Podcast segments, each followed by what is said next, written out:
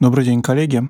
С вами Илья Ферапонтов, главный редактор интернет-издания плюс один, и это подкаст «Звуки науки». Слушайте.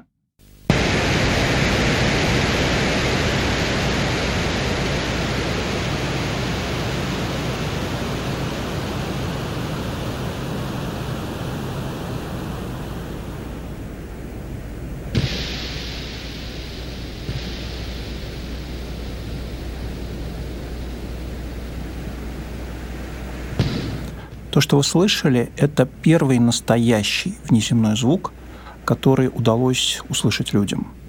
Что значит настоящий звук? Мы с вами слушали много разных звуков, но по большей части это были так называемые сонификации.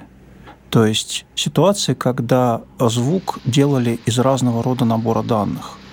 В обычной жизни мы называем звуком движение волн газа в какой-то среде. Но в данном случае в воздухе, то, что мы с вами слышим, акустические волны, которые распространяются с определенной скоростью. И этот звук а, как раз такие волны, которые распространяются в атмосфере другой планеты, а именно Венеры. А запись эта была сделана в 1982 году, больше 30 лет назад, а, с борта аппарата Венера-14. И с тех пор, ну, прошло, наверное, больше уже 30 лет а, с 1986 года, когда а, на Венере побывали последние посадочные зонды, с тех пор а, на Венере не было никаких исследовательских аппаратов, и не очень понятно, будут ли. Сейчас планируется несколько миссий для исследования Венеры, но их судьба на самом деле не ясна. Будут ли они запущены в ожидаемое время, или они будут отложены, как это делалось уже много раз, не очень понятно. Мы сейчас интенсивно исследуем Марс. А, только в 2020 году к Марсу отправятся сразу три исследовательских зонда. Полетит американский марсоход 2020, пока безымянный. Полетит европейский марсоход и российская посадочная платформа вместе. Это миссия «Экзомарс-2020». Полетит китайский аппарат. Более того, сейчас на орбите около Марса работают сразу, если я ничего не путаю, шесть зондов – это американский зонд МРО, американский зонд Марс Одиссей, американский зонд Мавен, а, работает еще европейский Марс Экспресс, работает европейский Экзомарс, работает индийский аппарат МОМ, и еще два аппарата работают на поверхности. Работает марсоход Curiosity и посадочный зонд Insight. Не знаю, никогда в истории, наверное, такое количество исследовательских аппаратов не работало ни на Марсе, ни на какой-либо другой планете. А Венера, ну, как бы сказать, прочно забыта. Ну, на самом деле так было не всегда. А, с конца XIX века и Марс, и Венеру интенсивно изучали с помощью мощных телескопов. И именно тогда были получены первые данные о температуре Венеры, о э, атмосфере Венеры. Ну, собственно говоря, саму атмосферу Венеры открыл еще Михаил Ломоносов. Было это в XVIII веке, когда он наблюдал прохождение Венеры по солнечному диску и заметил, э, что свет, который проходит э, сквозь атмосферу, образует такую, такое гало вокруг э, темного пятна в тени Венеры. С тех пор, на самом деле, в начале 20 века не очень много данных удалось про Венеру узнать, потому что про Марс а, было получено значительно больше данных. А, была составлена первая карта, были нарисованы тогда марсианские каналы, потому что их было достаточно хорошо видно сквозь телескопы. Про Венеру не удавалось узнать практически ничего и очень долго, потому что все, что мы видели, телескопы – это плотный облачный слой. Мы даже очень долго не могли определить, а с какой скоростью вращается Венера вокруг своей оси. Это было загадкой вплоть до начала эры космических исследований. А, ну, в начале 20 века даже бытовало такое мнение, что а, Венера находится на более ранней стадии эволюции, чем Земля. То есть выстраивался такой ряд. А Венера – это планета молодая, где жизнь там только начинает развиваться. Земля находится в таком среднем возрасте, а Марс – это планета дряхлеющей жизни, умирающей жизни. То есть считалось, что Марс холодная планета, где жизнь увядает, а Венера, наоборот, планета теплая, где сейчас обстановка напоминает какой-то такой каменноугольный период. То есть там обитают гигантские насекомые, динозавры. А, такой писатель Клайв Стейплз Льюис, известный у нас в основном благодаря а, книгам о Нарнии, писал в своей космической трилогии о Венере как о планете, покрытой почти целиком теплым океаном, на котором плавают э, растительные острова. А с появлением радиоастрономических наблюдений э, были впервые предприняты попытки действительно понять условия на поверхности Венеры. Э, были, кроме того, э, проведены спектрометрические измерения, и полученные данные были противоречивыми. С одной стороны, они говорили, что на Венере высокая температура. То, что там намерили, это порядка 135-120 градусов. Но было не очень понятно, к какой конкретно зоне а, эта температура относится. Была версия, что это температура поверхности, и тогда, конечно, ни о какой жизни на поверхности планеты говорить было нельзя. И была версия, что это на самом деле температура самых верхних слоев атмосферы, ионосферы – Тогда расчеты показывали, что а, на поверхности может быть значительно прохладнее, что там может быть температура порядка 27 градусов, что, в общем, создавало довольно благоприятные условия для жизни на Венере. Вот эти конкурирующие теории а, никак не удавалось примирить до начала первых а, полетов космических аппаратов к Венере даже уже после начала космической эры, даже уже после того, как были отправлены к Венере первые зонды, многие ученые еще всерьез считали, что на Венере под плотным слоем облаков вполне может быть жизнь. А в 1961 году советский кинодокументалист Павел Клушанцев, а, известный в основном своими документальными фильмами, снял, а, наверное, свой единственный игровой фильм «Планета бурь», в котором рисовал а, планету, покрытую вулканами, Э, с океанами, с гигантскими существами, с которыми космонавтам советским приходилось воевать, отстреливаться там от них, спасаться с помощью роботов. В 1967 году, после многих не вполне удачных попыток, советским ученым удалось отправить на Венеру зонд Венера-4, а, который сумел попасть в атмосферу и начать там спуск. До поверхности он не долетел – потому что был рассчитан а, совсем не на ту температуру и не на то давление, которое там оказалось на практике. Он разрушился а, на высоте в несколько десятков километров, и э, при давлении в 50 атмосфер, то есть в 50 раз больше, чем на Земле, и при температуре около 400 градусов. Расчеты показали, что на поверхности должно быть около 100 атмосфер давления, температура почти 500. Эти данные удалось подтвердить в 70-м уже году, когда впервые посадочный зонд Венера-7 сумел добраться до этой самой поверхности и передать данные о температуре, о газовом составе атмосферы а, нам. В общем, на самом деле ситуация оказалась не очень хороша. Ни о какой жизни на Венере говорить не приходилось, потому что там практически не было воды. Это исключительно сухой мир. А, на поверхности температура составляет порядка 400 градусов Цельсия, то есть там порядка 600 по Кельвину. Давление, как я уже сказал, достигает почти 100 атмосфер, ну, 92, 50, 70, в зависимости от того, на какой а, высоте находится это место. Атмосфера Венеры, точнее облака в атмосфере Венеры, состоят в основном из капель серной кислоты, не из водяного пара, как думали в начале 20 века. Через пять лет, э, в октябре 1975 года, э, посадочные аппараты Венера-9 и Венера-10 смогли передать первые снимки с поверхности. Выяснилось, что облака Венеры все-таки пропускают достаточно света, чтобы там можно было разглядеть какие-то детали. Там э, примерно как в земных сумерках. И в 1978 году а, на Венеру отправилась пара следующая советских посадочных зондов. На них стоял детектор электрических разрядов. Он назывался «Гроза».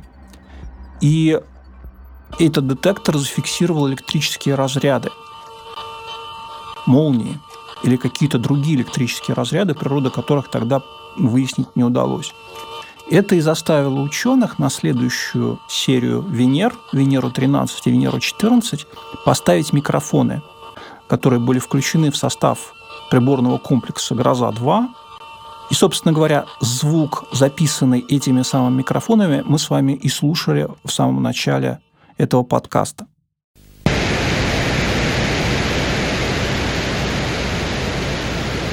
Сожалению, собственно, звуков грозы на Венере, звуков молнии на Венере записать не удалось. Микрофон включился незадолго до посадки. На первой стадии мы можем слышать там шум ветра. На второй стадии э, срабатывают пиропатроны, которые отстреливают крышки от телефотометров. Начинается съемка панорамы Венеры –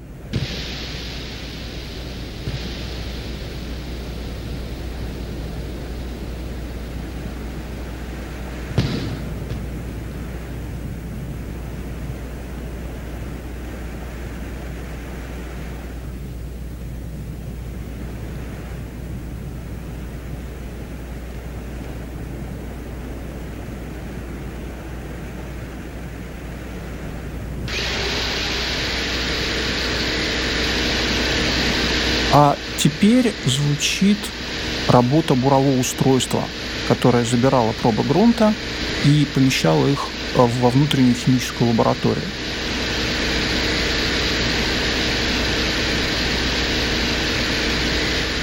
Здесь нужно сделать еще одну оговорку. Дело в том, что все-таки то, что мы с вами слышали, это не совсем а, тот звук, который записывал микрофон. На Землю не передавался сам звук передавалось только колебание громкости, так называемое огибающее. То есть мы с вами не знаем, какой тембр был у этого звука, какие у него были гармоники, мы можем знать только громкость. А для того, чтобы превратить это в звук, нужен своего рода заполнитель. А в этом случае использовался белый шум. На самом деле то, что мы с вами получили, да, это такой график а, колебаний громкости. Если заполнить его белым шумом, мы получаем некую модель того звука, который записывали микрофоны.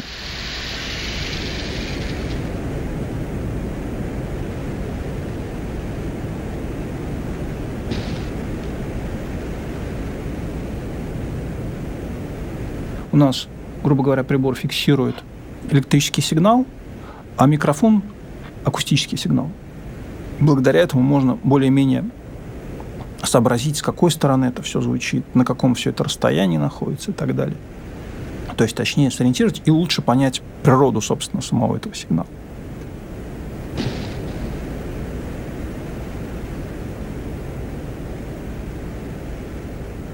Что получилось узнать? А, с помощью этого прибора получилось, например, определить скорость ветра у поверхности. А, она оказалась около полуметра в секунду, и это на самом деле достаточно мало. Это почти безветренная погода. И это достаточно удивительно для Венеры, потому что мы знаем, а, что на Венере фантастически высокие скорости ветров на большой высоте. На высоте около 60 километров ветер дует со скоростью 300-370 даже километров в час. Это явление называется суперротацией. Это означает, что атмосфера Венеры вращается намного быстрее, чем ее поверхность. Сама Венера э, вращается очень медленно, мы об этом говорили, что очень долго не удавалось понять, с какой скоростью она вращается вокруг своей оси. Так вот, она делает свой оборот почти за год. Собственно, в 80-е годы история советских исследований Венеры и история попыток э, высадить исследовательские станции на ее поверхность закончилась. В 1985 году к Венере отправились два зонда Вега-1 и Вега-2, которые посадили аппараты на поверхность планеты. Э, оттуда удалось получить кое-какие данные, но микрофонов там уже не было. Собственно, с тех пор э, никаких попыток вернуться на эту поверхность не было предпринято. Существует план российской э, совместной с американцами миссии Венера-Д. Буква «Д» означает «долгоживущая». Но эта миссия много раз перекраивалась, много раз перепроектировалась, Сейчас ее запуск планируется на 2024 год, но учитывая, сколько раз до этого она переносилась, были планы, например, запустить ее в 2016 году, потом это все сдвигалось, сдвигалось, сдвигалось, и статус ее до сих пор не ясен. Не очень понятно, полетит ли она в обозримом будущем, или все-таки это будет отменено в пользу каких-то более интересных, более многообещающих миссий. А, понятно, что жизнь, которую мы с вами знаем – существовать на Венере не может. Э, никакие белковые молекулы, никакие клетки, никакой ДНК не выдержит экстремальной сухости, экстремально высокой температуры, экстремально высокого давления. Однако история на этом не заканчивается. Дело в том, что в 2012 году, совсем недавно, а, довольно известный ученый, советский, российский ученый, который много занимался изучением именно Венеры, Леонид Ксенфомолитий, опубликовал статью, в которой он утверждал, а, что на снимках, полученных а, посадочными советскими зондами, видны некие существа, которые перемещались в зависимости от того, когда был сделан снимок. Что он, собственно, сделал? Он заново обработал снимки, сделанные советскими Венерами, и обнаружил, что на некоторых последовательных снимках видны объекты, которые смещаются, смещаются сами по себе. Понятно, что эти объекты э, не могут быть в полном смысле слова, в том смысле, в каком мы его понимаем, живыми, но он предположил, что могут существовать некие объекты, которые могут быть основаны на совершенно других принципах, на другой какой-то альтернативной биологии. Он на самом деле не занимается очень много предположениями о том, какого рода это могли быть существа. Он просто э, дает факты. Он приводит один снимок, второй снимок говорит, вот посмотрите, здесь видно некоторая тень, которая потом перемещается вот сюда, а на следующем снимке она исчезает. Он предположил, что когда посадочный зонд садился, он издавал много шума, а, он э, подымал пыль, и существа, которые э, были на поверхности Венеры, пугались и начинали убегать от этого объекта. Начинали убегать от посадочного зонда, напуганные. А, разумеется, э, разрешение фотографий не позволяло хоть сколько-нибудь тщательно разглядеть. Там фактически речь идет о том, что мы видим некоторое количество пикселей. Критики этой статьи, которые появились сразу же, э, заявляли, что это могут быть артефакты обработки, что некоторое количество пикселей могут быть просто э, некоторыми ошибками, наводками, результатами э, перекодировки снимка. Собственно говоря, с этим даже и сам Ксантфомолитий не спорил. Он э, совершенно серьезно допускал, что это могут быть какие-то ошибки, что-то Э, что нам кажется, но тем не менее это в каком-то смысле трагическая история, потому что Леонид Васильевич недавно умер, но мы до сих пор не можем, у нас нет возможности проверить, действительно ли он видел что-то, э, действительно ли э, советские посадочные зонды сфотографировали на Венере нечто необычное потому что в ближайшие десятилетия, я боюсь, э, никакие новые аппараты на Венеру не полетят, и мы с вами не сможем проверить, прав он или нет. Конечно, как только эта статья вышла, ну, редакция журнала сделала оговорку, что статья опубликована на правах дискуссии, то есть она, редакция не вполне солидаризировалась с мнением Ксенофомолития, выраженным в этом статье. Тем не менее, сразу же пошла критика, достаточно жесткая. Э, люди совершенно э, правильно упрекали Ксенфомолите в том, что он путает желаемое с действительным, что он выдает или пытается увидеть в артефактах, снимках, каких-то э, э, пикселях, которые появляются в результате перекодировок из одного формата в другой, нечто, некие объекты, некие живые существа. Понятно, что э, это было, так скажем, на грани с лженаукой, с уфологами. Вы, должно быть, знаете, что существует целое направление уфологии, которое занимается изучением марсианских снимков и поиском на этих снимках неких существ. И они регулярно этих существ находят, просто потому что в природе человека видеть а, в любых а, нагромождениях некий смысл, некие формы, похожие на лица, похожие на существ – Э, на Марсе находили каких-то динозавров, статуи женщин, даже кто-то видел Обаму, например, на Марсе. Но это немного другая история, потому что здесь э, Ксенфомолити э, высказывался в пределах, скажем так, научной этики. Он говорил, что он не утверждает однозначно, что это живые существа. Он говорил, что да, что это может быть ошибка. Но мне кажется, что им двигало не столько желание прославиться, сколько желания как-то сдвинуть с мертвой точки э, программы исследования Венеры, которые сейчас не двигаются ни в России, ни в США. И, может быть, это некая сенсационность, э, попытка привлечь внимание, это как раз такой жест, чтобы э, люди сдвинулись с мертвой точки, чтобы люди начали э, думать о том, что пора возобновить исследование Венеры, пора вернуться туда и посмотреть более тщательно, что там может быть, что там на самом деле существует. К сожалению, Леонид Васильевич э, до возобновления венерианской программы уже не доживет. Он умер совсем недавно. Но я надеюсь, что мы все-таки когда-нибудь снова вернемся на Венеру и попробуем лучше понять, что там происходит.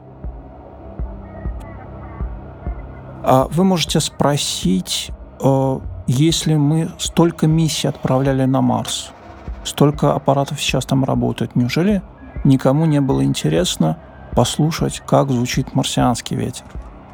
На самом деле были такие люди. Э, есть в Америке э, некоммерческая организация, планетологическое общество, которое занимается продвижением планетологии в массах.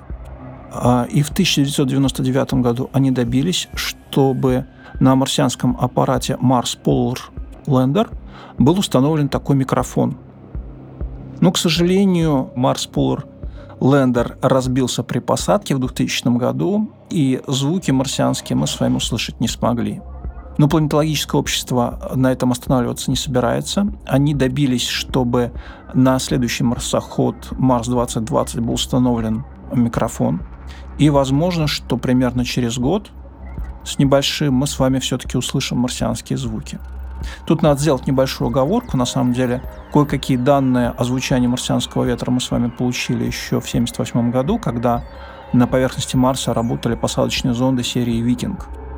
Мы их получили не от микрофона, а от сейсмометра, которые были установлены на обоих этих аппаратах. Сейсмометры были поставлены, в общем, на самом деле довольно неудачно. Они были поставлены на верхней палубе этих аппаратов, в результате, собственно, никаких данных о сейсмических событиях на Марсе мы получить не смогли, а, потому что все это было заглушено вибрациями, шумами самого аппарата и в том числе а, шумами от ветра. Ну, к сожалению, записи, собственно говоря, а, в акустическом звуковом формате у нас нет, но можно сказать, что кое-какие данные о ветре с Марса мы получили. Сейчас на Марсе работает новый аппарат Insight, у которого есть э, сейсмометр. Его поставили отдельно от самого аппарата. Там был специальный такой манипулятор-кран, который его снял э, с верхней палубы и поставил на поверхность отдельно в стороне. И кое-какие данные нам удалось получить. Нам удалось зафиксировать сейсмические события и шумы ветра тоже. Послушайте.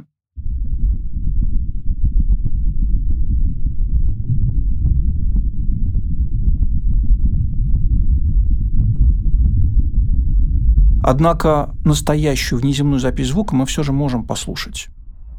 Это запись из системы Сатурна, точнее сказать, Титана, самого крупного спутника планеты в Солнечной системе, у которого есть своя довольно мощная атмосфера, состоящая в основном из азота. В 2004 году а, в систему Сатурна прилетел аппарат Кассини, у которого был европейский посадочный аппарат Гюгенс, Гюгенс отделился от Кассини и совершил посадку на Титане. Во время спуска на парашюте на его борту работал э, комплекс приборов HASI, который должен был исследовать характеристики атмосферы, электрические параметры, температуру, давление. И в составе этого комплекса приборов был микрофон, который записывал э, звуки атмосферы, то есть звуки ветра. Эти звуки непосредственно транслировались на борт Кассини, уже потом на Землю, поэтому таких жестких ограничений, как в случае с Венерой и узостью канала а, для передачи данных не было, поэтому это действительно полноценная запись звука атмосферы Титана. Слушайте.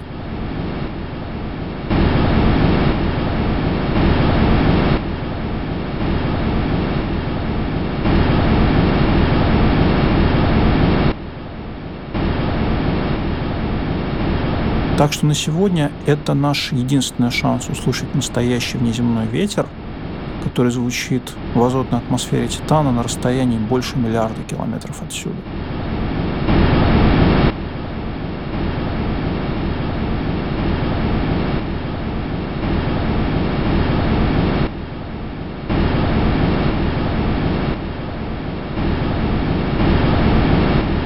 До свидания.